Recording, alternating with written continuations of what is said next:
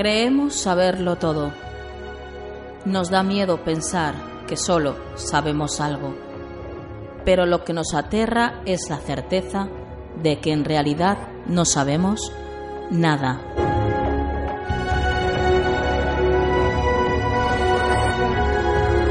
Sígueme por los canales que atraviesan la oscuridad. Remaremos sin descanso. Iluminaremos juntos los caminos de la noche, abriéndonos paso por el canal del misterio.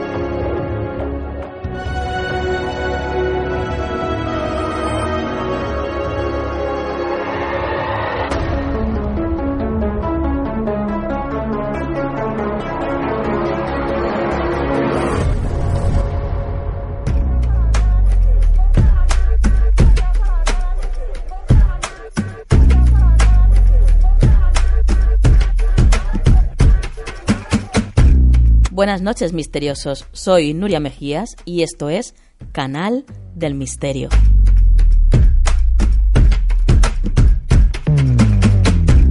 Una noche más reunidos para disfrutar de 90 minutos de lo mejor del misterio.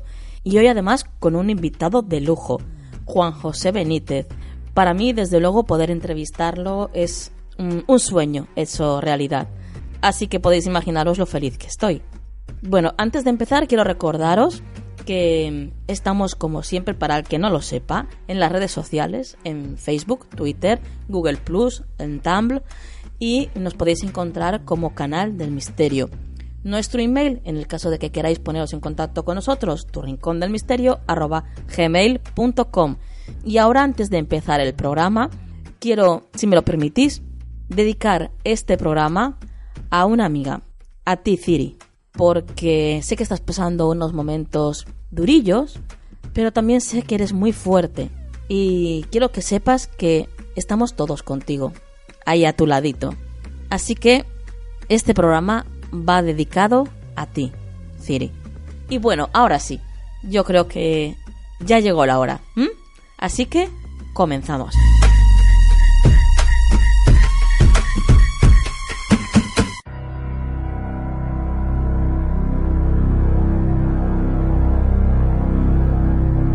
Cajón de Nuria en Canal del Misterio.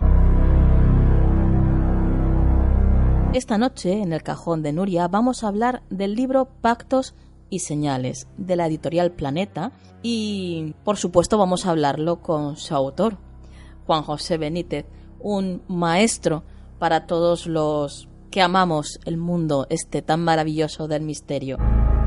Tras el éxito de su anterior libro, Estoy bien, donde se recopilaban cientos de casos de apariciones de fallecidos a los que él llamaba resucitados, en este nuevo libro recopila casos y episodios en muchos de los cuales el protagonista de la experiencia es él mismo. Más de 800 páginas con 215 casos recopilados en 70 años. Hoy tenemos el inmenso honor de tener en Canal del Misterio a Juan José Benítez. Buenas noches, Juanjo. Hola, ¿qué tal, Nuria? Buenas noches. Bueno, quiero antes que nada darte las gracias por la deferencia que has tenido con nosotros al concedernos esta entrevista y decirte que para mí es un inmenso honor el compartir contigo estos momentos que, bueno, desde ya están siendo mágicos. Muchas gracias. Una obra, Pactos y Señales, de la que tú mismo dices que es la consecuencia lógica de Estoy bien. Pues sí, sí, porque cuando yo empecé las investigaciones sobre vida después de la muerte, me di cuenta enseguida de que había un orden maravilloso, eh, invisible, superior al nuestro y bueno, pues que estaba pendiente de, de todo el mundo, Y a partir de ahí yo traté de establecer conexión con ese orden, de, saber, en fin, de qué se trataba y empezaron a surgir las señales. ¿Eh? y por supuesto los pactos, vamos, con personas ya que estaban vivas y que yo quería corroborar lo que había investigado, ¿no? Con personas que decían que habían visto a sus amigos o familiares muertos. Y empecé a llevarme grandes sorpresas, claro. ¿Y cuál es el mensaje que hay detrás de este libro? Porque, bajo mi punto de vista, si hay algo que quieres dejar claro al lector, tanto en este libro como en el anterior, es un claro mensaje esperanzador ante la muerte, ¿no? Y que la muerte no es el final mensaje es de oxígeno puro, es decir, eh, esperanza absoluta. Es decir, que pase lo que pase, nos ocurra lo que nos ocurra, o pensemos lo que pensemos, al final, cuando se va al otro lado, cuando se muere, eh, bueno, pues se sigue en, un estado mm, vivo, absolutamente vivo. Sí. Y además de eso, es que mientras estemos aquí, existe la posibilidad de establecer esa conexión con ese orden superior.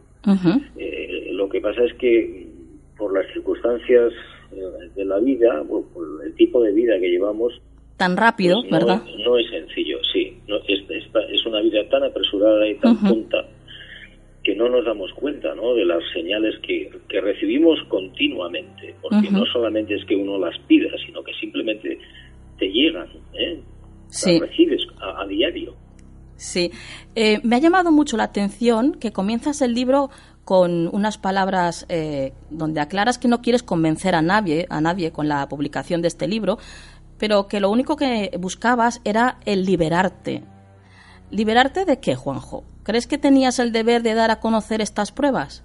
Bueno, pues liberarme porque cuando pasan muchos años en esta investigación y, has recibido tanta, tantas señales y tanta información y tantas pruebas, eso no te lo puedes guardar.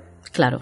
Yo yo me planteé y dije, bueno, ¿qué hago con todo esto? Eh, para mí es una satisfacción personal, por supuesto. Claro. Es, una, es un conocimiento personal, por supuesto, pero creo que es algo que hay que compartir. es, es muy útil. Es muy interesante, es muy útil. ¿eh? Como te decía antes, es oxígeno puro. Y yo no me lo puedo guardar no debo guardármelo. Bueno, nosotros te damos las gracias por no guardártelo. ¿eh? No, no es un problema de dar gracias, simplemente pues que es mi trabajo, ¿no? Es decir, me ha tocado a mí hacer una serie de cosas, igual que a otros otra serie de cosas, y, bueno, pues hay que sacarlo a la luz, digan lo que digan. Pues bendito trabajo. ¿eh? Recuerdo que en tu libro Al fin libre le pedías una señal a tu padre que acababa de fallecer. Mm, sí, ¿Puedes, ¿Puedes comentarnos un poquito cómo fue esto? Sí, sí, claro. Bueno, el día que murió mi padre, yo recuerdo que me, senté en el tanatorio frente al cadáver, solo, y durante un tiempo, pues, estuve preguntándome dónde había ido, ¿no? ¿Dónde estaba mi padre? sí. Y bueno, pues esas, esas preguntas, yo, yo las conocía un poco, ¿no? Pero delante del cadáver, pues la realidad era otra y me las formulé, me las volví a fular, ¿no? ¿Dónde, dónde estás? Y en el momento que, horas después, cuando salió el coche fúnebre del tanatorio rumbo al cementerio, pues a mí me llamó mucho la atención la matrícula del, del coche fúnebre. Sí. Porque era justamente el año de mi nacimiento, 1946, Navarra, 1946 y las letras A, Y. Entonces yo me quedé sorprendido sobre todo por la fecha del nacimiento, ¿no? Entonces yo intuí que allí en, esa, en, esos números y en esas letras había algún tipo de respuesta, alguna señal. Lo puse en manos de los expertos en Cábala y la respuesta fue asombrosa, ¿no? Me decían, bueno, esto equivale a destinado a la altura tu padre está destinado a la altura. Entonces yo lo entendí como la respuesta. Claro. La respuesta a mis preguntas frente al cadáver. Impresionante, la verdad. Y mm, sobre todo también esa sensación que tiene el que recibe el mensaje eh, como una especie de seguridad de que es para él, ¿verdad? Ese, ese mensaje, esa respuesta. Sí, claro, claro. Las, las señales son todas individuales, aunque puede haber, aunque puede haber señales colectivas de un grupo completo de gente, ¿no? o de varias personas que piden o solicitan a la vez la misma cosa. Pero generalmente lo hace cada uno a, título personal, de forma individual, incluso sin que nadie se entere, ¿no? Porque lo haces mentalmente. Sí, sí. Y es una respuesta, claro, y te llena, te llena de, primero de sorpresa y, luego de, de alegría y de satisfacción, porque te estás dando cuenta, por muy, en fin, poco inteligente que uno sea, de que hay una respuesta, de que alguien te está diciendo algo. Claro. Y algo muy puntual. ¿eh? Por eso yo siempre recomiendo que las señales sean difíciles ¿eh? y, comprometidas. Claro. Nos cuentas en el libro el caso de Aurelio Prats, por lo visto una persona que insistía a su familia que cuando falleciera les daría señales de que seguía vivo, ¿no? Entre comillas, después de su muerte. Cuéntanos cómo fue el caso de, Aurelio Prats. Esta familia, el, padre fallece en unas vacaciones estando en Mallorca y bueno, ya habían establecido el pacto tiempo atrás y esa noche, eh, con el cadáver todavía en la casa, pues eh, la madre y la hija eh, son despertadas súbitamente y, ven una luz que se aproxima a la ventana y se convierte en, una luz que, tapa prácticamente toda la ventana, está y permanece frente a ellas durante unos segundos y luego retrocede y desaparece la, luz en el cielo. Claro, ellas inmediatamente lo tomaron como la señal que habían pactado, vamos, o que habían establecido con el padre de si había algo al otro lado, si estaba vivo, claro. pues que le diera una señal. Y claro, qué, qué, mejor señal que aparezca una luz claro. esa misma noche, ¿no? Con el cuerpo presente todavía. Yo tengo que confesar que tuve mi propia experiencia con una esfera de luz también, que si me permites eh, te, te la cuento. ¿eh? Sí, sí, claro. Sí. Eh, esto fue hace pues unos 20 años más o menos. Yo en aquella época vivía con la que era mi pareja, en, en aquella época, en una casa antigua, tan antigua que de hecho había sido una barraca. Eh, en esa casa pues había vivido la familia de mi pareja durante varias generaciones. Y bueno, lo que sucedió es que un día estaba tranquilamente en la casa y paso por el pasillo de, de, esta vivienda. Allí me detengo porque en una zona muy concreta del pasillo había un olor a humo de puro impresionante. Bueno, en la casa obviamente ninguno de los que estábamos allí fumaba puros. Enseguida llamé a mi pareja y él se quedó todavía más alucinado que yo porque además ese olor era de un, un tipo de puro muy característico, muy concreto y además podía reconocerlo perfectamente porque era el que fumaba su padre cuando estaba vivo. Además, era muy curioso porque estábamos en el pasillo y nos desplazábamos un metro hacia adelante o hacia detrás y no olía nada. Era justamente en un, lugar muy concreto, muy concreto. Y bueno, ahí se quedó eso. Al día siguiente yo estaba leyendo en el comedor y de repente mm, me sentí observada, como si alguien me estuviera mirando. Levanté la, la vista del libro y miré hacia el frente y enfrente fue cuando vi pues una esfera de unos 20 centímetros de diámetro, eh, como una pompa de jabón, pero con luz mm, blanco-azulada alrededor. Eh, la esfera esta la pude ver durante 2-3 segundos, no más, y salió disparada hacia la izquierda. Claro, yo relacioné las dos experiencias con, con lo mismo, ¿no? Que a lo mejor había sido una visita de, del padre de mi, de mi pareja, porque además coincidía con el aniversario de su muerte. Bueno, fue algo bastante extraño, la verdad.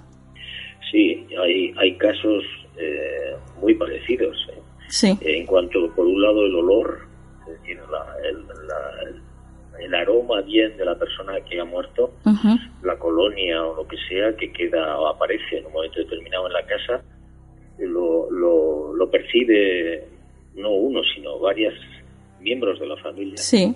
Y luego la esfera de luz, efectivamente, eh, que, pudiera tener relación lógicamente con la, con la persona que ha muerto, ¿no? Que yo no me atrevo a decir que sea la persona que ha muerto, pero podría ser, ¿eh? que, contempla, al, en este caso a ti o, o al miembro de la familia, y, y luego desaparece, claro.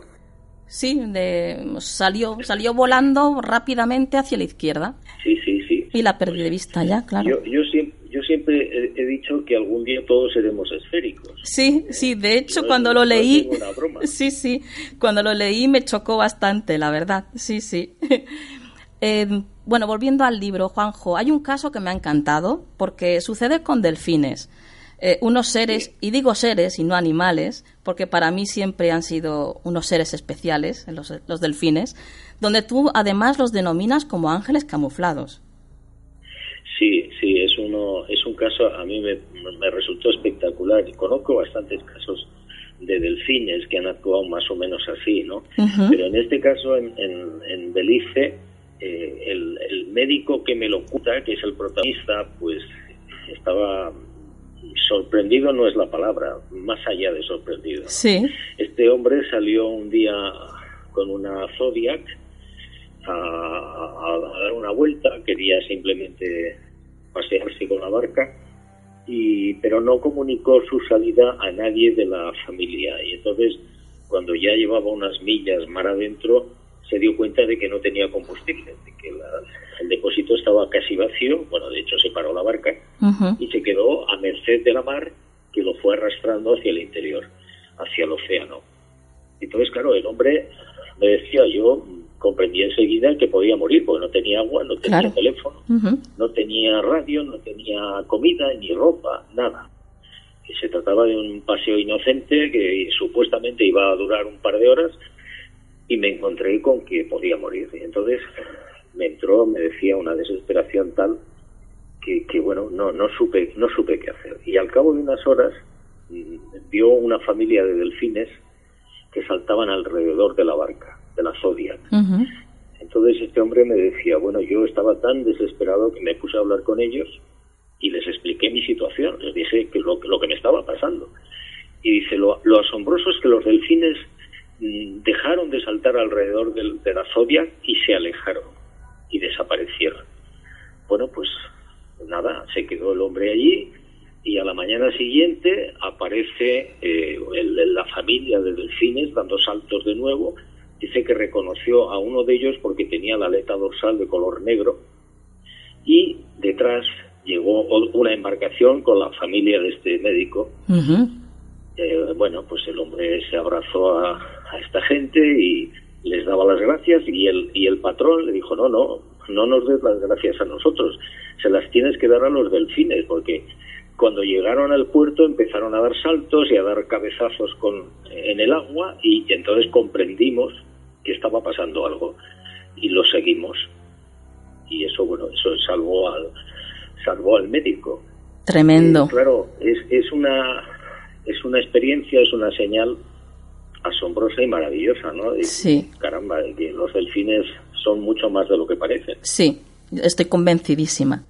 Ya casi para acabar, Juanjo, mm, vemos que la expresión palo cero paro, conocida por esa experiencia que tuviste buceando en la que encontraste un anillo muy especial y que tiene grabado a su alrededor esta secuencia, está por todo el libro, por pactos y señales. Palo cero paro, ¿un símbolo o un número? Pues o las dos cosas.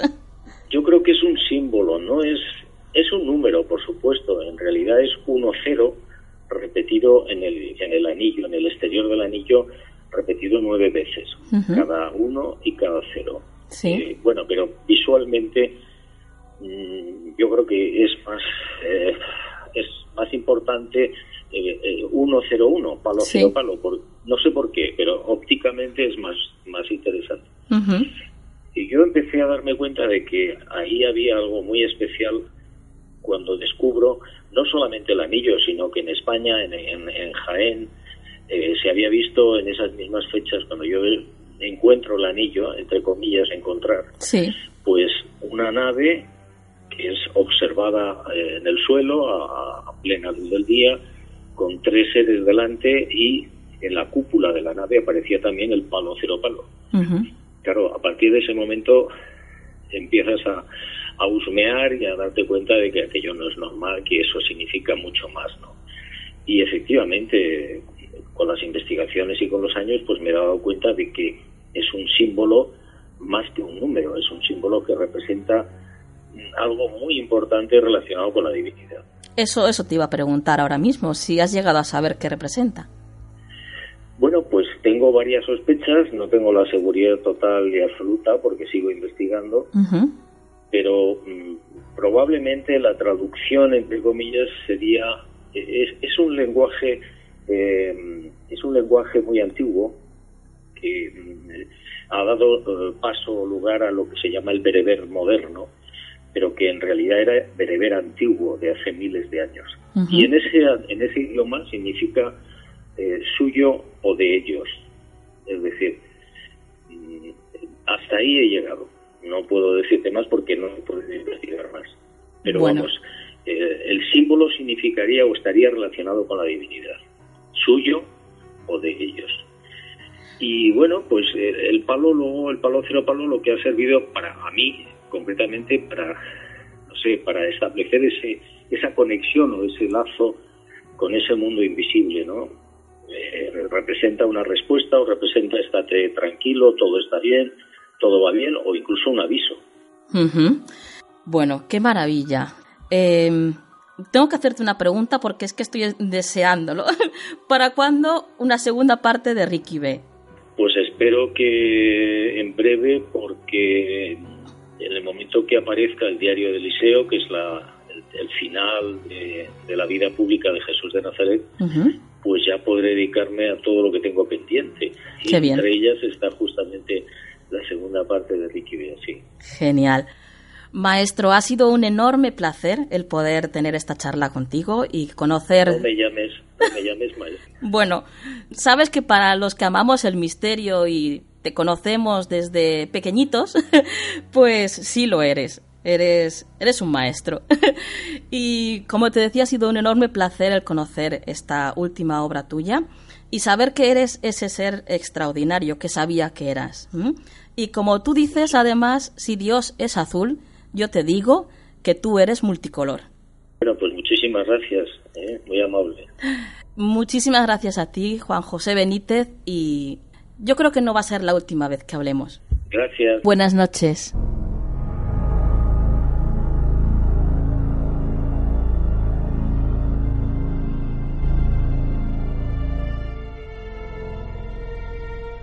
Bueno, misteriosos, a continuación voy a leeros testimonios que nos habéis dejado en nuestro grupo de Facebook, Canal del Misterio, o incluso que nos habéis enviado por email.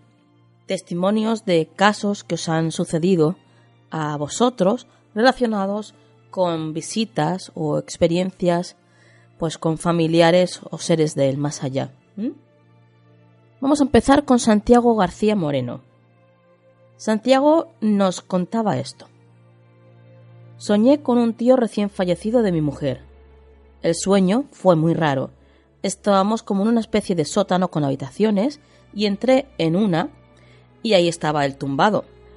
De repente, como si de una marioneta con hilos se tratara, se levantó y caminó hacia mí. Yo le preguntaba ¿por qué estás ahí? pero no recibía respuesta de él. Parecía un cuerpo inerte y sin alma. Él se encontraba muy triste. En fin, ese sueño lo tuve un par de veces. Decidí ir a un amigo que hace meditaciones guiadas y a través de esto parece que pude ayudarle. Pues por lo visto estaba atado a este mundo por algo terrenal. Continuamos con otra experiencia de Almas de Sevilla. Dice así, mi caso fue en verano, mi padre ya hacía varios años que murió, estaba con mi mujer, que en aquellas fechas aún éramos novios, tumbados en una manta en el salón, frente a la televisión. Y mi madre estaba sentada en una silla. Nos encontrábamos viendo una película de humor cuando de pronto vi que mi padre salía del cuarto de baño y venía hacia nosotros. Cuando llegó a mi altura, levantó los pies para saltarnos. En ese momento, mientras nos pasaba, me miró sonriéndome y siguió caminando hacia la que fue su habitación. Yo me levanté corriendo, fui a la habitación y ya no estaba. Tengo que decir que mi padre, estando en vida, nunca hubiera levantado la pierna para saltarnos, sino que hubiera esperado a que nos echáramos a un lado para él pasar. Continuamos con una experiencia que nos dejaba María Jesús Valera, una gran amiga ¿eh? del programa. Besito, María Jesús. Y gracias por estar siempre ahí. Os contaba esto. Yo siempre he estado muy unida a mi abuela. De hecho, ella me crió. Desde los tres meses. Cuando falleció, no fui capaz de darle el último adiós en el tanatorio. No podía verla ahí muerta. Por mucho que todo el mundo me decía que no pasaba nada, que era como que estaba dormida, no pude entrar. De hecho, me tiré toda la noche sola fuera de la habitación donde estaba su cadáver. Pasaron semanas desde su muerte y yo estaba hundida. No paraba de llorar y me recriminaba el no haberla visto por última vez, no haberle dicho adiós. Una noche soñé con ella. Iba en un coche sonriente, diciéndome adiós con la mano y sonriéndome. En ese momento supe que todo estaba bien, que ella, al sentir que yo estaba tan angustiada, había venido a decirme que estaba feliz. Después he vuelto a soñar con ella más veces, y siempre han coincidido con momentos de angustia. Es como si ella siguiese ahí para protegerme y, la verdad, me hace mucho bien. Un abrazo. Pandora nos contaba esto. He visto muchas cosas, pero en una ocasión vi a mi abuelo de joven. No lo conocí, pero le conté a mi madre que un hombre con un mechón blanco en el flequillo le había avisado de que ella estaba mala. Ella se lo dijo a su hermana, que me trajo una foto antiquísima de mi abuelo cuando joven. Sin decirme nada, me la enseñaron y ahí estaba. Era justamente el hombre que yo había visto. Yolanda Gil Gómez nos contaba, he tenido varias experiencias, vi a mi hermana, la veía como transparente y nos hablábamos telepáticamente. Me dio mensajes que después transmití a quien eran dirigidos. Y por último vamos a leer el testimonio que nos dejaba Ángela BV. Nos decía que ella sí que había tenido experiencias con su madre, que su madre había fallecido hacía un mes y algo, y ella notó cómo mm, la acarició con la mano en la zona de la vesícula varias veces, hasta que ella captó que era lo que quería decirle. Su madre le recordaba que debía operarse ya, pues ella por lo visto había pospuesto la intervención durante meses, ya que estuvo cuidando de ella en su casa hasta su partida. Cuando percibió esta señal, le dijo en voz alta que sí, que no se preocupase, que ya estaba con las pruebas y que se operaba en breve. Entonces, a partir de esto, eh, cesaron las caricias. Ángela nos cuenta que no estaba mm, dormida, ni soñando, ni eran imaginaciones suyas. Eh, nos dice que puede parecer de locos, pero bueno, que también le da igual. Fue la experiencia más maravillosa y emotiva de su vida llegando incluso a superar por lo extraordinario al nacimiento de sus hijos. Una preciosa experiencia, desde luego, Ángela, y muchísimas gracias a ti y a todos los que habéis querido compartir algo tan personal e íntimo con todos nosotros. Y por supuesto, para todos aquellos que quieran contarnos sus experiencias o ponerse directamente en contacto con nosotros por algo, ya sabéis, nuestro email es tu rincón del misterio que nos encanta que nos escribáis. Gracias, misteriosos.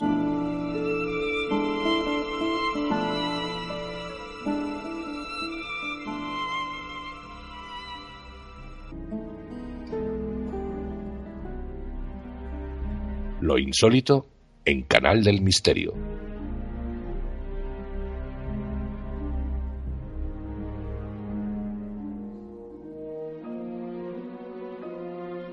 Nos envolvemos de misterio y qué mejor para hacerlo que acompañados de Sara Ava.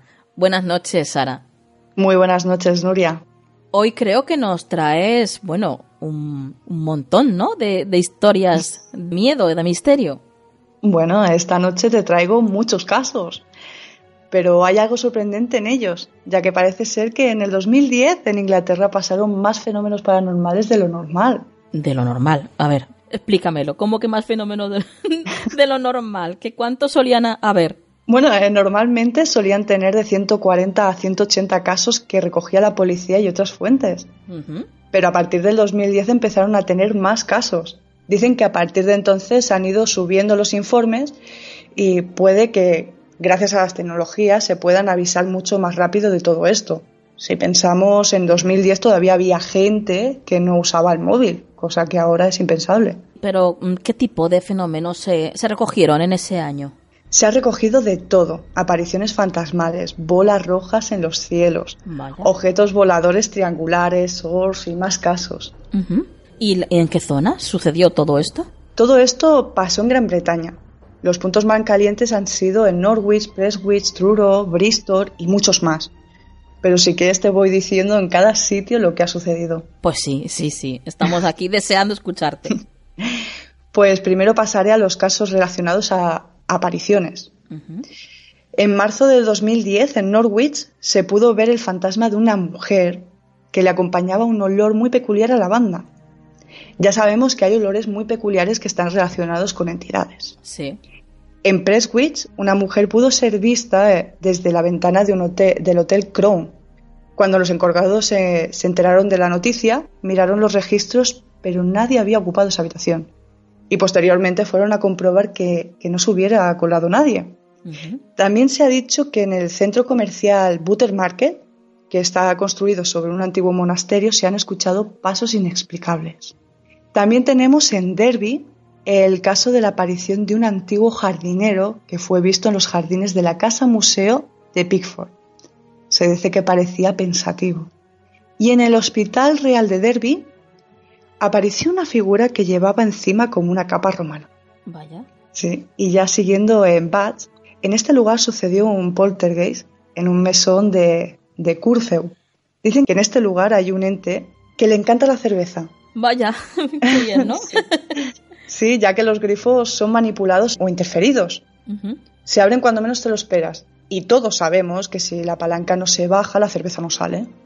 Pero también parece que le gusta jugar al billar, ya que en una ocasión se pudo ver cómo una de las bolas se movía solo, sola y hizo una tirada. Bueno, bueno. En Exeter hay un caso muy emotivo de un ente que parece que le encantan los animales bueno, todos hemos escuchado que tanto los perros como los gatos cambian su comportamiento al haber algo extraño a su alrededor. Sí. Pues este no es el caso. Parece que este ente hace buenos amigos entre los animales, ah. ya que ellos se comportan de una manera amigable y como si jugasen y les acariciaran. También tenemos en York, bueno, informes de York que cuentan sobre un fantasma que remaba un bote. Esto pasó en el río House o un ciclista fantasma visto cerca de la Catedral de York. Madre mía, ¿cuántos? ¿Cuántos? sí.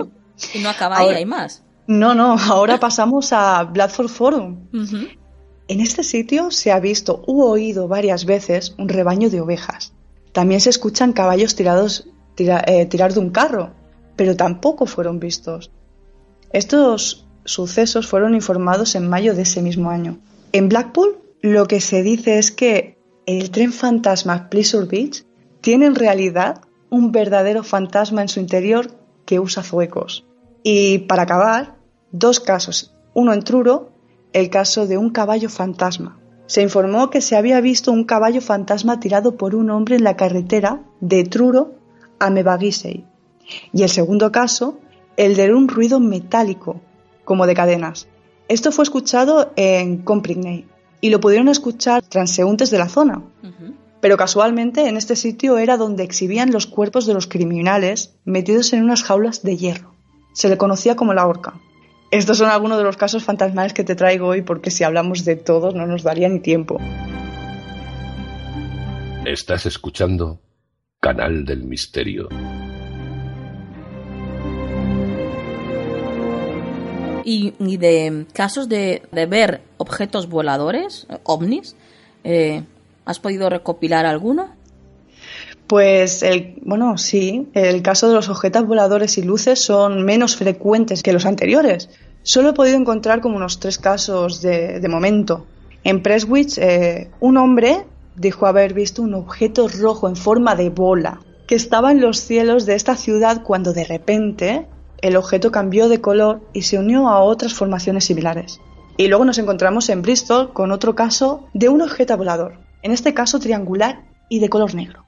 Y se pudo avistar encima de la propia ciudad. Este objeto fue visto como subía hacia el cielo y desapareció rapidísimamente. Y también tenemos relacionado otro caso de ovnis en Norborough. En este fue un, matrimonio que informó de dos naves extraterrestres naranjas, muy brillantes, volando sobre una zona muy conocida por la famosa actividad RAF, la Fuerza Aérea Real. Por último, en Chesterfield fue vista una luz amarillenta. Se dice que, eh, que esta luz no venía acompañada de ningún sonido y posteriormente se juntó con otras dos luces en el cielo.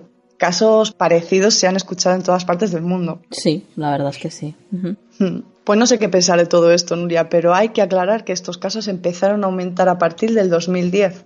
Yo espero que este año salgan más casos relacionados.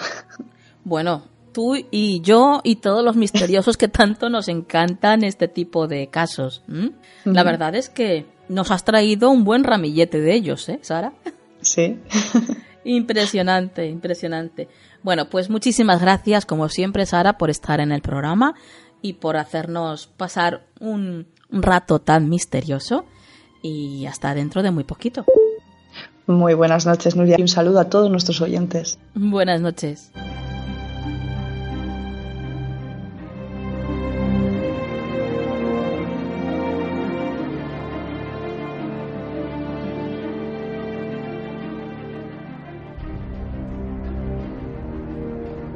Bueno, pues llegó la hora de uno de esos relatos que nos trae nuestro compañero José Vicente García. Así que vamos a, escuchar La monja maldita.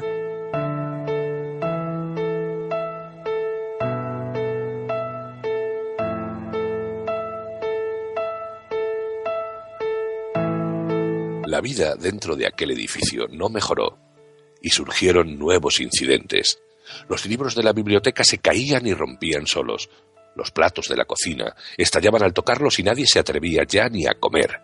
Las paredes se rajaban y salían manchas en ellas, los objetos aparecían cambiados de sitio y los cristales estallaban en mil pedazos. Y lo más terrorífico, varias estatuas de santos mostraban roturas y suciedad sin ninguna explicación. Esta sucesión de fenómenos tan extraños aterraron a todas las monjas, se pensaba que todo debía ser cosa del demonio, y algunas de ellas se fueron de allí asustadas. Las que quedaron no quisieron ni mirar a Úrsula, y de muy malas formas le ordenaron que se marchara para siempre. Úrsula se negó, juraba que ella no tenía nada que ver y que en algún momento Dios demostraría su inocencia. Los últimos días en aquel convento fueron escalofriantes. Los objetos se movían ante ellas y se escuchaban golpes procedentes del suelo. Las monjas despertaban con sus ropas desgarradas, con la piel áspera y algunos arañazos. Por si fuera poco, se escuchaban a lo lejos gritos, al parecer infantiles, y unas misteriosas sombras habitaban en el lugar. Todo ello acompañado de un denso frío que calaba hasta los huesos. Esa misma noche se reunieron las pocas monjas que quedaban para rezar juntas en el sótano, delante de un gran crucificado de piedra. Allí también estaba Úrsula, que era quien más esperanzas tenía de que todo aquello acabara, aunque las demás solo pedían que Úrsula y su demonio interior abandonaran el lugar. De pronto, un siniestro terremoto azotó el edificio. Las monjas huyeron asustadas, todas menos Úrsula, que se quedó allí valientemente sin parar de rezar. Tenía depositada toda su confianza en el Señor pero el terremoto continuaba y el gran crucificado comenzaba a volcarse, pudiendo aplastar a Úrsula. Ella cerró los ojos y continuó rezando. De repente, el Cristo cayó, dejando un gran agujero en el suelo y el temblor acabó. Por suerte, Úrsula no resultó herida, estaba muy contenta de que Dios le hubiera protegido. A la mañana siguiente llamó a las autoridades para que investigaran. El convento fue derruido y bajo el sótano se descubrió una gran fosa repleta con restos de esqueletos de bebés, al parecer restos de varios siglos de antigüedad. Ella por fin comprendió que esos espíritus ansiaban escapar de su encierro y que ahora descansaban en el reino de Dios. A los pocos meses de su muerte fue construido allí un nuevo convento en su nombre.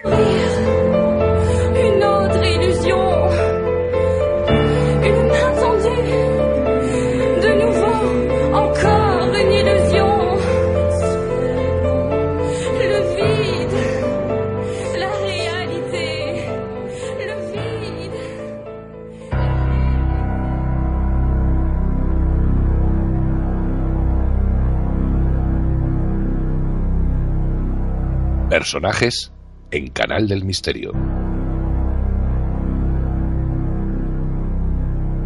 Hoy en la sección de personajes vamos a hablar de Sigmund Freud, el padre del psicoanálisis, y alguien que sin duda revolucionó a la sociedad con su nueva visión en la psicología, Y por supuesto, María Toro va a acercarnos a su vida para que lo conozcamos mucho mejor. Buenas noches, María. Buenas noches, Nuria. Efectivamente vamos a hablar de Sigmund Freud y él nació en Freiburg, la antigua Moravia en la actual Checoslovaquia, el 6 de mayo de 1856.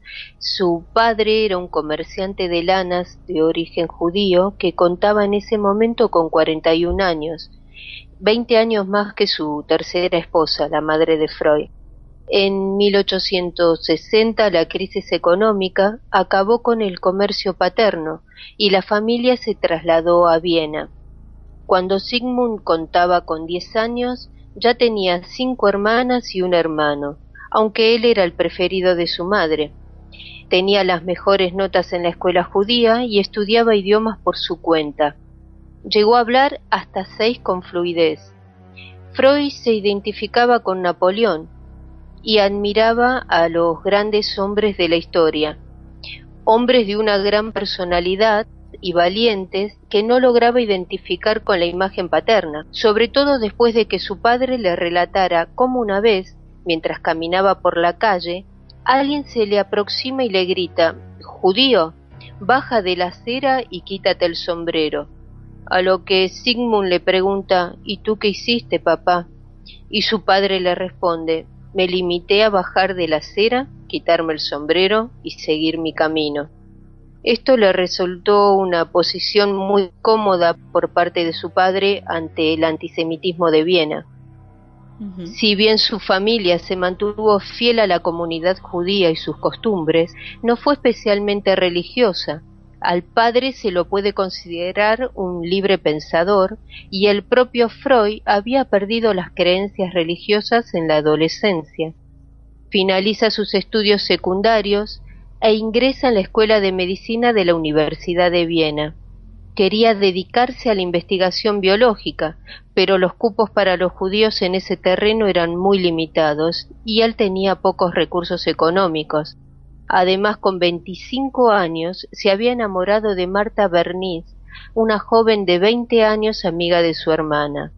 El deseo de contraer matrimonio y labrarse una posición para poder conseguirlo hicieron que optara finalmente por seguir medicina, título que obtendría en 1881.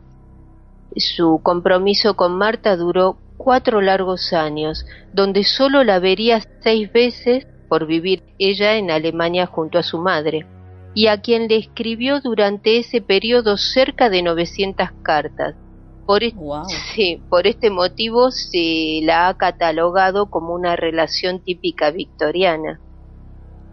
Eh, este largo compromiso hizo que se impacientara bastante y claro. obviamente normal y decidiera adquirir experiencia en el Hospital General de Viena. Es así como en 1884 se plantea experimentar con una nueva droga, según él, sus resultados podrían darle el empujoncito que le faltaba para adquirir cierto prestigio. Y esta droga era ni más ni menos que la cocaína. Él había oído hablar de sus efectos terapéuticos con los soldados austríacos y con cierta imprudencia decide experimentarla en su propia persona. Claro, Freud era un hombre taciturno y tímido, y sentía que su uso levantaba su espíritu cuando una euforia repentina lo embargaba, obviamente fruto de la droga. Claro, E ignorando que era adictiva. Eh, de manera precipitada comenzó a recomendarla públicamente como un remedio terapéutico, hasta el punto de llegar a enviarle a su propia novia medio gramo dividido en cinco y hasta ocho dosis. Y le escribió en una oportunidad que la próxima vez que lo viera sería un gran hombre libre con cocaína en su cuerpo. Justamente todo lo, contrario a lo que es, Exactamente. con la cocaína lo que desde luego no te hace es libre. Exactamente, sino esclavo. Y cerca estuvo de convertirse en un toxicómano. Eh, y los experimentos con la droga, como era de suponer, eh, acabaron en desastre. Cuando prescribió la droga, a un íntimo amigo suyo para tratar de curarlo de su adicción a la morfina, ya que de estar, lo quitó de una solución. fue peor ya que desarrolló este una fatal adicción a la cocaína y solo se empeoró su caso. Todo esto hizo que en los círculos médicos se oyeran muchas voces críticas y su reputación quedara un tanto ensombrecida.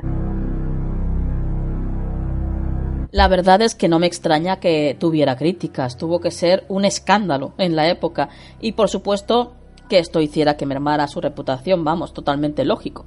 Sí, Nuria, pero a pesar de todo esto, Freud siguió utilizando la cocaína como reconstituyente durante más de 10 años.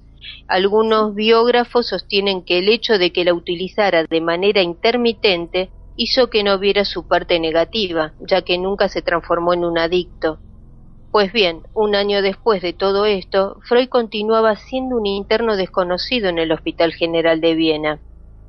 Su especialidad eran las enfermedades nerviosas, un campo que incluía la histeria, que para los médicos de la época tenía un origen físico, y Freud compartía esta postura. Pero una beca para un viaje de estudios lo llevó hasta París, y allí trabajó unos meses bajo la dirección de Jean Martin Charcot, por entonces el más importante neurólogo francés, una auténtica eminencia. Allí tuvo ocasión de observar los efectos de la hipnosis y la sugestión en el tratamiento de la histeria. La idea de Charcot era que podría haber algo oculto en la mente que tuviera relación directa con los síntomas de la histeria, concretamente oculto en lo que Charcot denominaba la segunda mente, y Freud posteriormente denominaría el inconsciente, uno de los conceptos claves del siglo XX. Así es como se decide a su regreso a explorar la psique. De nuevo la importancia de lo que nos rodean, ¿verdad María? O sea, un simple gesto nuestro puede cambiar la vida de otra persona y a veces no somos conscientes de ello.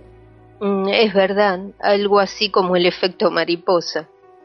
Sí. Y creo que efectivamente Charcot no fue consciente de eso. Pues bien, ya de regreso en Viena, Freud por fin pudo contraer matrimonio en 1886. Y ese mismo año abre una consulta privada en una zona de moda en Viena.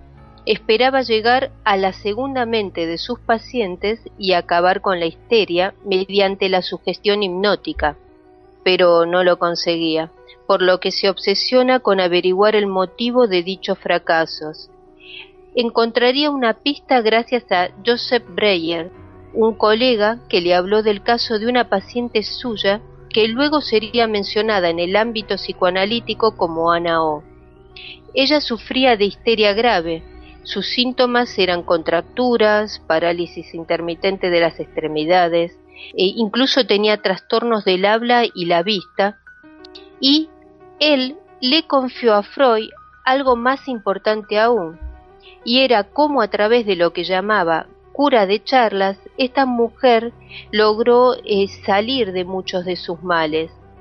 Breyer le explica que la veía diariamente y bajo los efectos de la hipnosis, ella le describía sus síntomas, hasta que él se dio cuenta del hecho de que cuando Ana logra dar con el origen o la explicación del síntoma por sí misma, al despertar, éste tendía a desaparecer.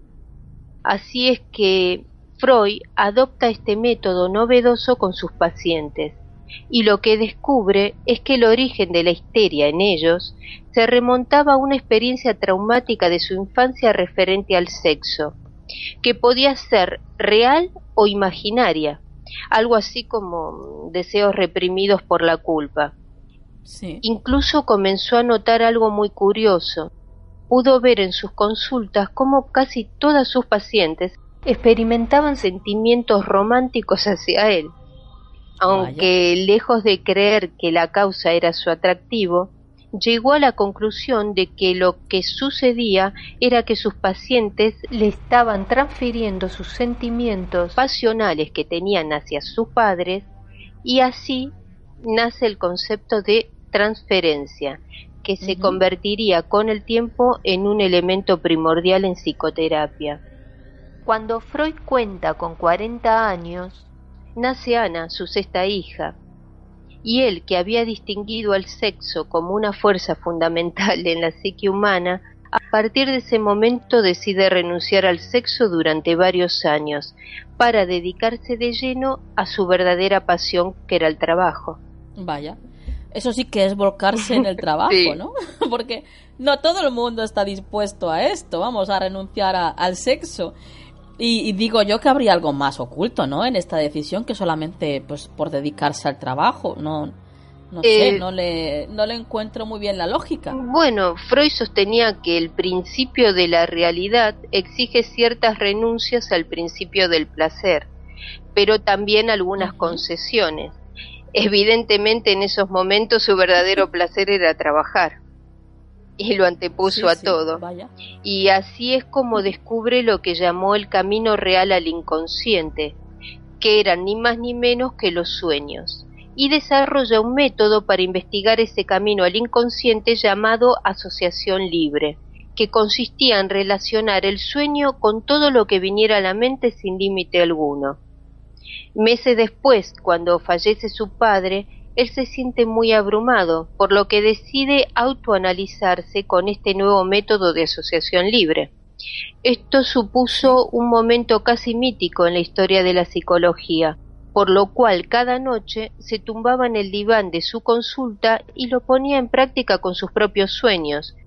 Tenía muchas neurosis que solucionar, entre ellas su tendencia a desmayarse en presencia de otros hombres importantes, eh, su severa adicción al tabaco, porque llegaba a fumar cerca de 20 puros diarios, que no es poca cosa. Incluso tenía fobia a viajar, Así que el primer año solo logró empeorar porque buscaba en todo aquello que le producía vergüenza o ansiedad, odios reprimidos, el haber sentido atracción por su madre cuando era un niño, eh, odio hacia su padre, eh, conceptos muy difíciles de digerir en aquellos tiempos. Estamos hablando de la época victoriana. Entonces eh, trató de verlos de manera científica, sin juicios morales, y llegó a la conclusión que tal vez esos sentimientos de niño, de amor-odio hacia sus padres, fueran legítimos y podrían formar parte del proceso de desarrollo del ser humano. A todo esto lo llamó complejo de Edipo. Así que no es de extrañar que estas teorías suyas no fueran aceptadas y se lo tildara incluso de libertino o se lo acusara de escribir pornografía. En tanto su autoanálisis se extendió cerca de cuatro años, y aunque no logró curar todas sus fobias, sí pudo superar su temor a viajar, realizando a comienzos de siglo el primero de sus viajes a Roma, y publicó lo que para él fue su mejor obra, La interpretación de los sueños, un diario de su viaje por su inconsciente y su autoanálisis. Sus sorprendentes ideas generaron una nueva ciencia, la ciencia del psicoanálisis. Freud quería transformarlo incluso en un movimiento internacional, aunque temía que el antisemitismo entorpeciera su propósito y lamentablemente no se equivocó. El psicoanálisis fue tachado en esa época de ciencia judía y sólo ellos mostraron cierto interés hacia él. En esos primeros años contó con escasos discípulos que se reunían cada miércoles en la sala de espera de su consulta, a la que llamó la Sociedad de los Miércoles justamente. Su próxima obra, sin embargo, lograría un éxito sorprendente. Se trata de psicopatología de la vida cotidiana que habla sobre el olvido, los deslices en el habla, origen de las confusiones, básicamente de lo que se denominaría el error freudiano. Y en 1906 empezó a traer más seguidores, que se reunían algunas noches en su casa con el propósito de orientarse en el campo de la investigación, consolidándose así una sociedad psicoanalítica, sin embargo, Freud deseaba conocer a quien veía como su más brillante discípulo, el psiquiatra Carl Jung, y poseía algo que lo hacía muy especial. Era el único no judío del círculo de Freud. Por esto, al principio tenía su total apoyo, Posteriormente, por invitación de Carl Jung, celebró en Austria el primer congreso psicoanalítico y luego viajaron juntos a Estados Unidos, invitados a pronunciar una serie de conferencias y comprobando sorprendidos el entusiasmo suscitado por el pensamiento freudiano, mucho antes que aquí en Europa, y recibiendo el doctorado honoris causa. Fue toda una revolución. Sí, exactamente, y, lo aceptaron de muy buen grado. En 1910 se fundó en Nuremberg la Sociedad Internacional de Psicoanálisis, presidida por Jung, y de la cual Freud era su patriarca. Pero algunos de los discípulos más famosos de Freud, incluidos Jung, comenzaron a discrepar sobre algunas cuestiones. Todo esto Freud no lo encajó bien y lo tomaría como una deslealtad, cortando la relación con quienes osaran cuestionarlo. Y si bien había dicho de Jung que era su hijo amado, se desmayó ante él por tres veces en respuesta a lo que presentía que era el deseo de Jung de verlo muerto. Estás escuchando Canal del Misterio. La verdad es que qué mala es la envidia y el ego. Y, y además que a estas personas, ¿no? Como le pasa a Freud, siempre les pasa lo mismo, que se inventan complots a su alrededor o cosas extrañas de, de gente que les quiere.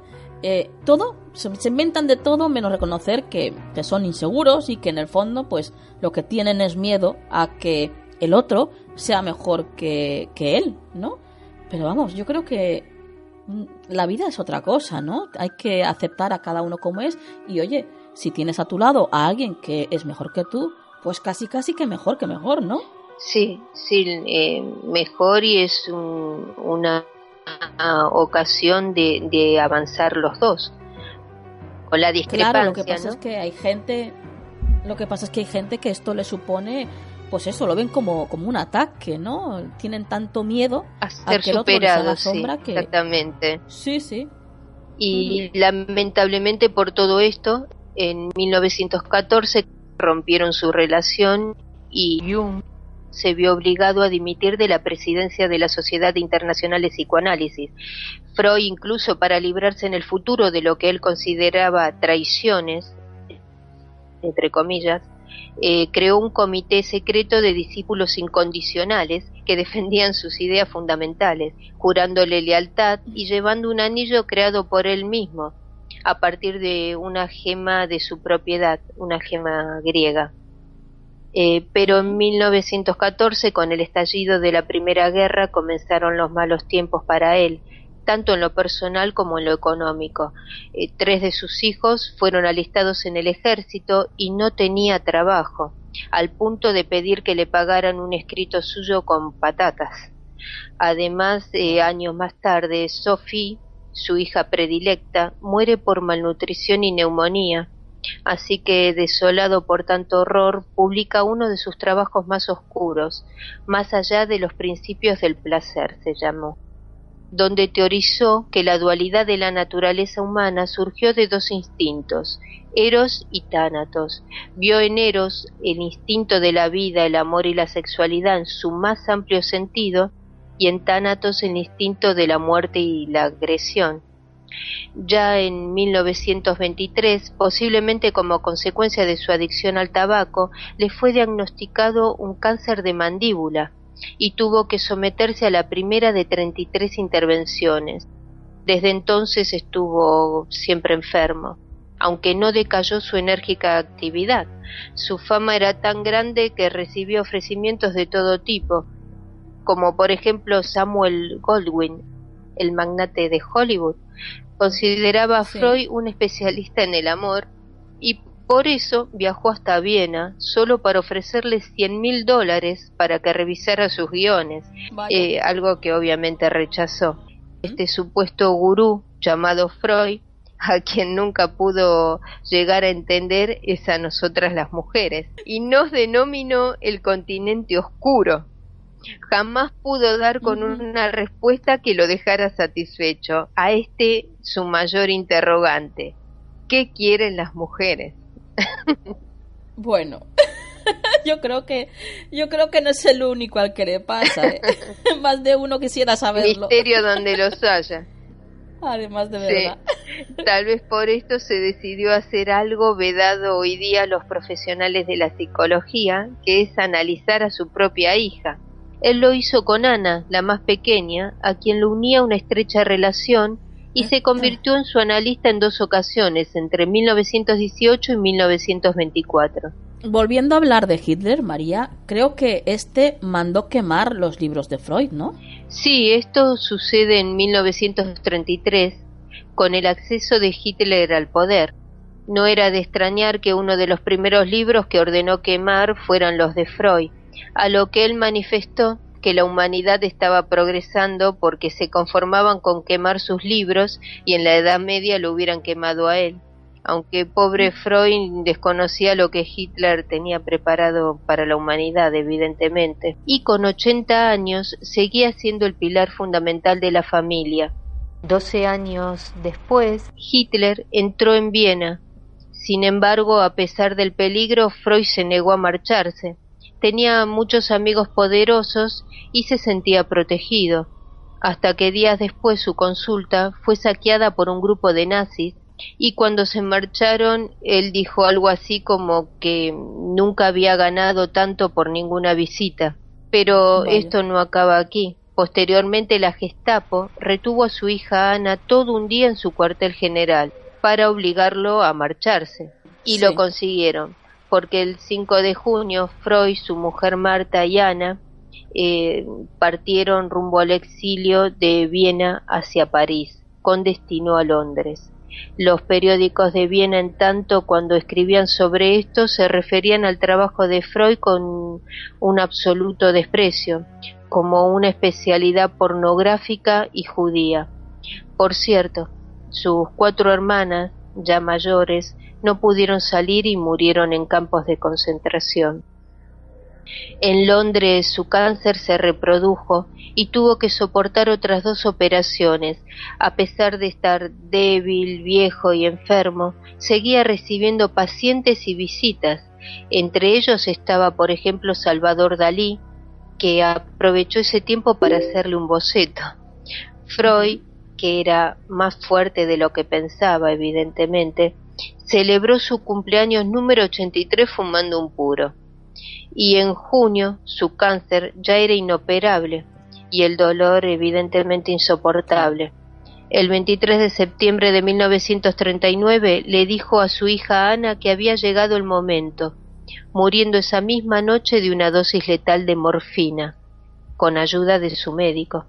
Sus cenizas fueron depositadas en una vasija etrusca de su colección de antigüedades había muerto el hombre que reinterpretó la mente, dando una nueva dimensión a las ideas sobre el inconsciente, la sexualidad y los sueños, como el mismo Freud dijo de sí mismo. Un hombre como yo no puede vivir sin un caballo de batalla, una pasión que le consuma, un talento. Yo he encontrado mi talento y es el servicio. No conozco límites. Mi talento es la psicología. Sigmund Freud. La verdad es que una vida para ser recordada, ¿verdad, María? Sí, totalmente de acuerdo. Un alma de las que cambia el mundo. Tengo que... Perdona, dime. No, y casi sin proponérselo. Exacto, exacto. La verdad es que tengo que agradecerte, María, como siempre, el que nos traigas a estas almas eh, al programa, porque muchos de ellos, pues la verdad es que no, de muchos de ellos no conocemos ni, ni la mitad, ¿no? De lo que pasaron por sus vidas. Solamente, pues, logramos saber o atisbar a veces, pues, el resultado, ¿no? El, final, lo concreto, pero todo lo que pasaron hasta llegar ahí merece la pena saberlo. ¿Mm? Así es. Pues eh, muchísimas gracias María, como siempre, una noche más y bueno, hasta dentro de poquito. Gracias a ti Nuria y buenas noches a todos los misteriosos.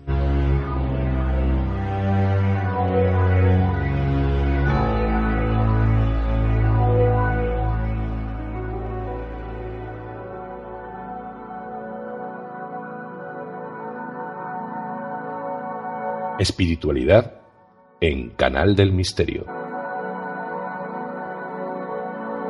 Continuamos con nuestra sección de espiritualidad en Canal del Misterio y para ello, por supuesto, está aquí eh, Rosa Baena. Buenas noches, Rosa. Buenas noches, Nuria. Buenas noches a todos. Hoy nos vas a hablar de las leyes espirituales del éxito de Deepak Chopra. ¿Es así? Sí. Bueno, pues cuando quieras, somos todo oídos. Bueno, pues mira, eh, bueno, sabemos todos quién es Deepak Chopra, pero eh, por si alguien no lo conoce, pues os puedo decir que es un médico, escritor y un conferencista indio, eh, un magufo, que es una palabra que se refiere a la persona que investiga o practica una pseudociencia. Chopra es un gran comunicador y ha escrito sobre la espiritualidad y el supuesto poder de la mente en la curación médica. Uno de sus libros más famosos es Las siete leyes espirituales del éxito. Bueno, leí ese libro hace muchísimo. No entendí absolutamente nada. Vaya. Ahora, al cabo de los años, como siempre pasa, pues me he puesto otra vez con él y ya sí, lo he entendido. Siempre eh, llevando todo lo que leo y oigo a mi terreno, claro. Pero vamos, lo que yo crea como cierto y verdad no tiene por qué ser lo mismo que creas tú y que crea nadie más. Mm, yo creo unas cosas, otros creen otras, cada cual escoge su camino y vamos, lo que tú sabes a lo mejor no lo sé yo y por eso compartimos todo. Claro. Lo cierto es que todos buscamos lo mismo, el crecimiento personal y la espiritualidad, estar bien y en paz con uno mismo y cada cual pues que vaya por donde le dice su ser. La meta es la misma, desde luego, la misma para todos. Bueno, estas leyes son mm, también mm, las mismas que las universales, que ya una vez estuvimos ya hablando, eh, solo que enfocadas de otra manera, más al alcance de la mano, quizá eh, más fácil de aplicar. Eh, Copra mm, recomienda una ley para cada día de la semana, aunque por supuesto pues hay que vivir en armonía y hacerlas todas al mismo tiempo. Una vez que ya las sabes y ya te has puesto con ellas, pues ya invita a prestar atención mm, cada día una especial, pero bueno, luego ya todas, ¿vale? Vale, Rosa, entonces, pues si te parece bien, vamos a empezar con cada una de las leyes, ¿no? Por ejemplo, el domingo, ¿qué ley sería? Domingo, eh, bueno, se, se dice, comenzaré el día con esta declaración. Hoy no juzgaré nada de lo que ocurra y a través del día me recordaré del no juzgar. Recomienda silencio todo el tiempo posible y pasear por la naturaleza o estar en contacto de alguna manera con la naturaleza y meditar. ¿Cuál sería el nombre de esta ley? Potencialidad pura. Vale. Eh, esta ley nos habla que el universo es un enorme potencial de pensamientos, posibilidades, realidades y todas están al alcance de la mano si vivimos alineados con nuestro ser y en armonía con la naturaleza. Si vivimos en el aquí y ahora y el no juzgar, la vida es más sencilla y fácil. Esto ya lo habíamos hablado también con nuestro ser divino. Es lo mismo. Si te pones y centras al lado de tu ser y no de la mente, las posibilidades son infinitas. Vives confiando, alegre, abierto a la vida. Eh, para empezar, no sé, muy bien, para empezar a tomar contacto con tu ser, desde luego es recomendable lo que dice Copra, la meditación, el silencio, contacto con la naturaleza, ser tú mismo y vivir. Vivir pues y no sobrevivir, vivir, Nuria. Efectivamente, eso es lo importante y lo que nutre, el vivir. ¿El lunes? Bueno, el lunes sería la ley de dar y recibir. Entonces, decimos, hoy recibiré con agradecimiento todos los regalos que la vida tiene para ofrecerme. A donde quiera que vaya y a quien quiera que encuentre, le daré un regalo. Este día propone dar algo a todo ser vivo que te encuentres, una caricia, un abrazo, escuchar, unas palabras. Eh, si es un pobre que está pidiendo, pues un poquito de dinero. ¿eh? Aquí se habla de la importancia de dar y recibir. Las dos cosas son importantes. Si no, cortaremos el flujo mm, del más más fácil eh, dar que recibir siempre, pero nos cuesta trabajo recibir si no lo hacemos así, cortamos el flujo. Eh, ¿Cuántas veces nos habremos negado la, ayuda de alguien o no habremos aceptado un regalo detalle? Tenemos que acostumbrarnos a dar de verdad y a recibir con agradecimiento y merecimiento. Para el éxito, dinero y prosperidad, recomienda enseñar a otros eh, cómo conseguirla. ¿Eh? Es como el dicho, si quieres que un hombre coma todos los días, no le des peces, enséñale a pescar. Justo, ¿Eh? justo. O sea, si has tenido éxito en la vida, eh, procura enseñar a otros cómo lo has hecho. Para Muy bien. Para enseñar. Pues llegamos al martes. bueno, el martes, lo famoso, la ley del karma o causa y efecto. Bueno, decimos, hoy seré testigo de las decisiones que tome en cada momento. Siempre que tome mis decisiones me preguntaré dos cosas. ¿Cuáles son las consecuencias de esta decisión que estoy tomando? Y también si esta decisión traerá felicidad y satisfacción para mí y para aquellos a los que les afecte esta decisión. La palabra karma quiere decir acción y a la vez la consecuencia de esa acción. A causa de los convencionalismos eh, que mm, tomamos eh, las decisiones de forma automática e inconsciente, de forma repetitiva y predecible hacia, predecible perdón, hacia las personas y circunstancias. Lo hacemos todo igual, una y otra vez. Si tomáramos la decisión de manera consciente, o sea, no, no ponernos al lado del observador, mirar desde fuera, ¿eh? en el mismo segundo que tomamos esa decisión, podríamos llevar todo el reino del inconsciente al consciente. Tomaríamos las decisiones de forma correcta y preguntando al corazón, él nos dirá a través del cuerpo si es buena o mala decisión, dándonos bienestar o malestar, como ya habíamos hablado en nuestra parte divina. Perfecto, llegamos al miércoles. ¿Qué ley sería? La ley del menor esfuerzo. Vaya, esa es buena. Eh, sí, hay que decir ese día, miércoles, este momento es como debe ser.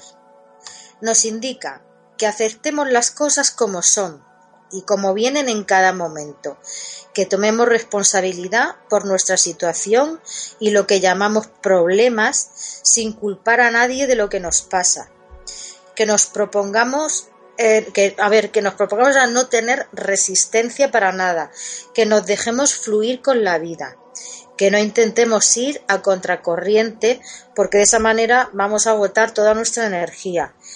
En cambio, si nos dejamos fluir, viviendo el momento como viene, no nos esforzamos en la lucha por resolver como sea, en discutir, en ir por delante del otro siempre, en controlar, en planear cada cosa. Nos vamos a evitar muchísimos agobios, ansiedad y disgusto. ¿eh? O sea, este momento es como debe ser y a vivirlo. Genial. ¿Y el jueves? La ley de intención y deseo. Bueno, se dice, haré una lista de mis deseos, llevaré esta lista conmigo a donde quiera que vaya, leeré esta lista antes de hacer meditación y de entrar en silencio, la leeré cuando me despierte por las mañanas, liberaré esta lista de mis deseos y me rendiré al seno de la creación, creyendo que cuando las cosas no son como yo quisiera, hay una razón y que el plan cósmico ha diseñado para mí más grandeza que aquella que yo haya podido concebir. Bueno, esta ley nos dice que todo lo que hacemos tiene una intención, claro, y esta va unida a un deseo. Siempre vamos detrás de algo, siempre queremos más, y cuando las cosas no salen como queremos, viene la frustración, la desconfianza, el desengaño, el disgusto, el fracaso. Entonces, el universo tiene un plan perfecto para todos. Todo lo que ocurre tiene un porqué. Entonces, eso lo tenemos que tener en cuenta y pensar que si algo no nos sale como queremos es porque hay otra cosa, incluso mejor, que nos espera. En vez de vivir desde el punto de vista, uff, a ver qué me espera, empezar a cambiar el pensamiento y decir, venga, a ver con qué me sorprende hoy el día. ¿Quieres ponerte en contacto con nosotros? Nuestro email, tu rincón del misterio, arroba gmail.com. Y vamos con el viernes. La ley de desapego. Bueno, pues se dice, hoy me comprometeré a no tener apego, me permitiré y permitiré a aquellos alrededor mío la libertad de ser como son. No impondré con rigidez mi idea de cómo deben ser las cosas. No forzaré soluciones a los problemas para no crear más problemas. Participaré en todo con total desapego. Hoy incluiré lo incierto como uno de los ingredientes esenciales de mi experiencia. Me sentiré más seguro entre más inciertas parezcan las cosas, porque lo incierto es mi camino hacia la libertad. Bueno, aquí en esta ley Copra hace mucho hincapié en que la incertidumbre es el caldo de cultivo de todas las posibilidades. Lo incierto, lo no previsto, no programado, es donde está la libertad y la potencialidad. Desapegarnos de lo establecido, de las normas de siempre, de la comodidad y el no me muevo por si acaso, de más vale lo malo conocido que lo bueno por conocer, eso hay que retirarlo. Aquí te invita a confiar y no agarrarte a las cosas por comodidad y temor. Todo va y viene, nada está quieto, todo tiene su momento, todo cambia y tenemos que estar abiertos a eso. Otra vez lo digo, a la vida. Sí, porque es tan fácil, ¿verdad?, vencerse a la comodidad. Sí, y para no fracasar, para no que te hagan daño, no te mueves, no haces nada, no, no te atreves a experimentar nada. Bueno, pues llegamos al último día, al sábado. Pues sí, el sábado es la ley del Dharma, o propósito en la vida. Haré una lista de mis talentos únicos, Luego haré una lista de todas las cosas que me gusta hacer mientras expreso mis talentos únicos. Cuando expreso mis talentos únicos y los utilizo para servir a la humanidad, pierdo el sentido del tiempo y creo abundancia en mi vida como en la vida de los demás. A diario preguntaré ¿cómo puedo servir? ¿Y cómo puedo ayudar? Las respuestas a esas preguntas me permitirán ayudar y servir a mi prójimo con amor. Esto es fácil. ¿Cómo sabemos cuál es nuestro propósito de vida? A ver, pues cuando hacemos algo que nos gusta y vemos que el tiempo espacio no existe, que se te han pasado las horas volando porque te gusta, a lo mejor han pasado cuatro horas y no te has enterado, te crees que ha pasado una, pues cuando eso que estamos haciendo se hace sentir bien y además alimenta nuestra creatividad, pues ese es el camino y propósito. Si además le añades la pregunta con esto que a mí me gusta hacer, ¿de qué forma podría ayudar a los demás? Pues ahí está el propósito de vida o Dharma. Y con eso vendrá la abundancia, la felicidad y sentirse bien con lo que haces. Porque es tan importante el Dharma como el karma.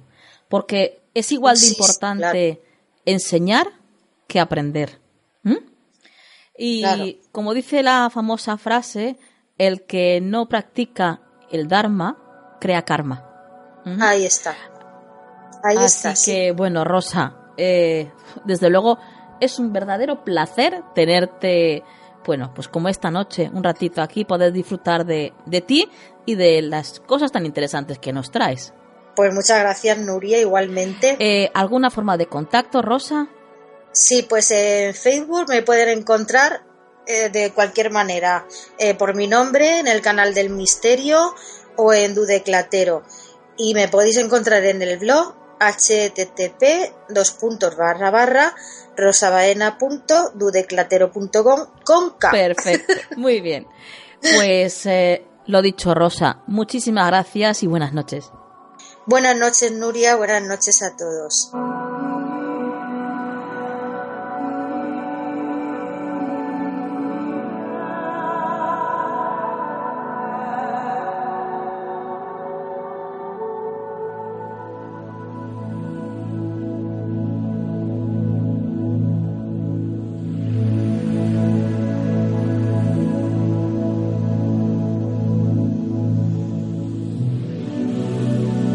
Consejo de la semana en Canal del Misterio.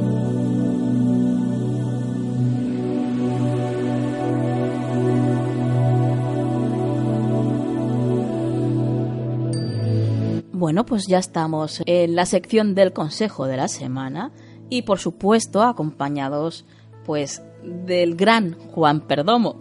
Buenas noches, Juan. Buenas noches, Nuria. Tú sí que eres grande y, y nuestra gente misteriosa sí que es grande, de verdad que sí. Un placer, como siempre, estar aquí. Espero que la semana de todos haya sido pues todo lo positiva que, que pueda haber sido.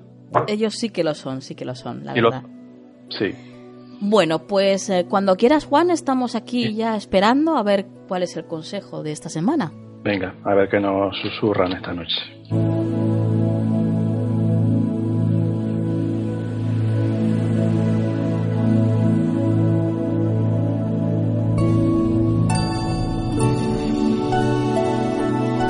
Vale, Nuria. Somos todo oídos. Venga, y además les voy a contar algo muy bonito, ya verás. Vaya. es una carta muy positiva. Bueno, como todas las cartas tienen siempre su un poquito su cara menos luminosa, si la quieres llamar así.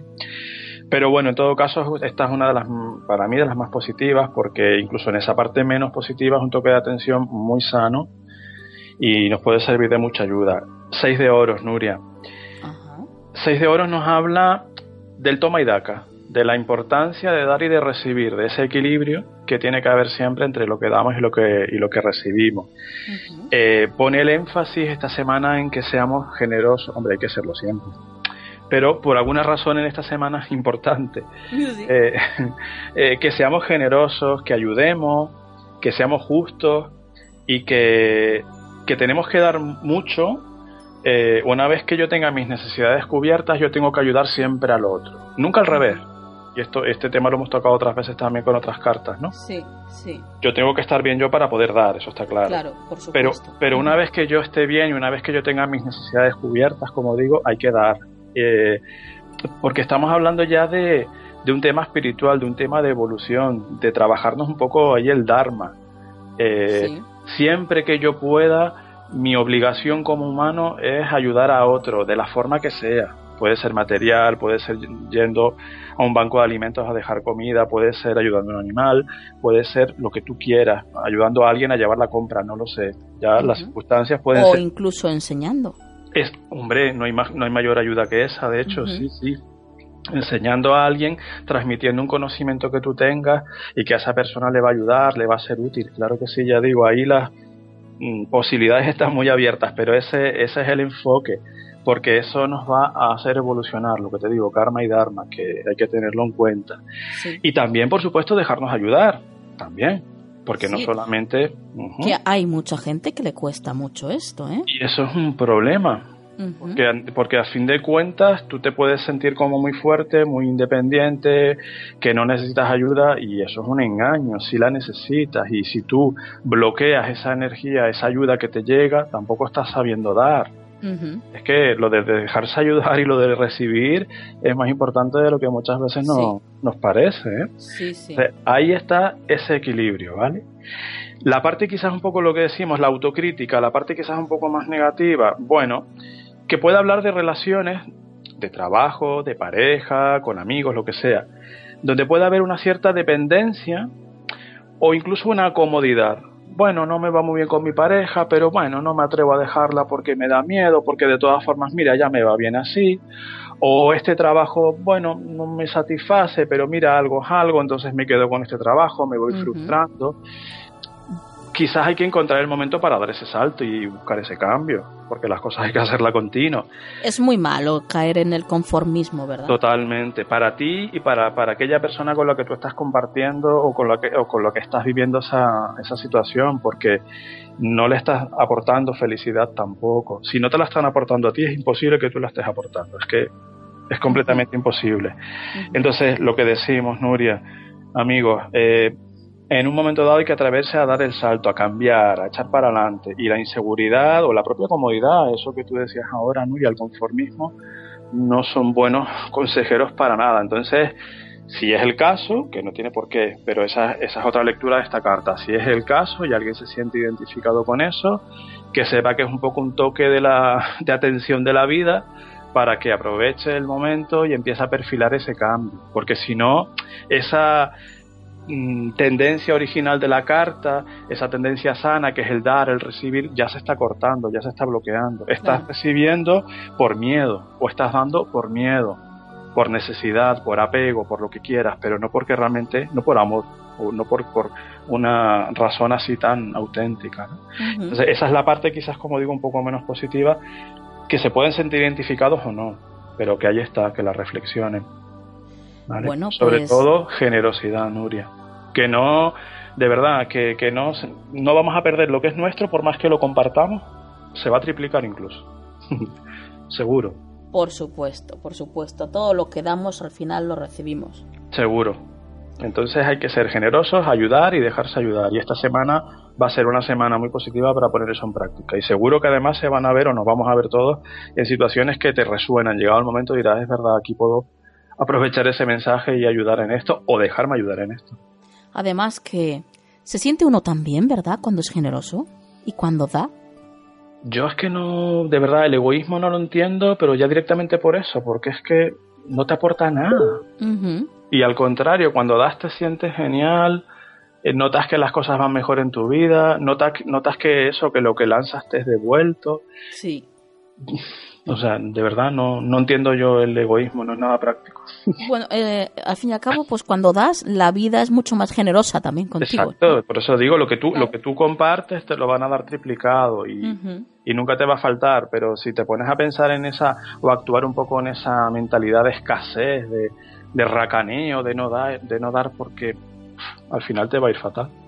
Bueno, Juan, pues vamos a, recapacitar todos contigo esta semana. ¿eh? En y yo, yo. En esta carta. vale. Y, por supuesto, por si alguien se quiere poner en contacto contigo, que, sé que sí, que hay muchísima gente que nos pide información, mm, dinos, ¿cómo pueden hacerlo? Pues tenemos un grupo en Facebook llamado Faro Tarot, donde ponemos... Una página. Una página, perdón. Menos mal que estás tú ahí. Eh, una página donde intercambiamos información, hablamos un poco acerca de, pues, el mensaje de las runas, el mensaje del tarot, los simbolismos y cualquier consulta o cualquier duda que se les pueda plantear, pues ahí estamos. Porque además, como siempre digo, yo también aprendo un montón con todo lo que me propone, con lo que plantean. Y luego hay un correo electrónico también, que es farotarot arroba gmail.com, donde pues lo mismo, cualquier duda que quieran consultar o cualquier apreciación, cualquier crítica, sí. lo que sea, pues ahí estamos. Perfecto, pues ya lo sabéis, misteriosos. Eh, Juan, muchísimas gracias y tengo que despedirte ya, tenemos que seguir con el programa. Por supuesto, un abrazo. Un placer, como siempre, escucharte, Juan. Gracias, Nuria. Un abrazo. Un beso.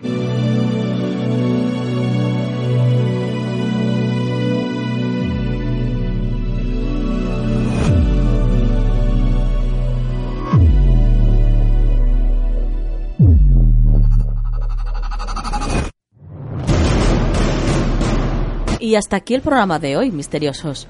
Qué rápido pasan los 90 minutos, ¿verdad? Esto es increíble, lo relativo que es el tiempo. Pero bueno, antes de irme, como siempre, os voy a dejar con, con la frase de este programa y, y en esta ocasión está relacionada con el consejo que acabamos de escuchar del tarot. Mirad, dice así. La verdadera generosidad es dar cuando no te sobra.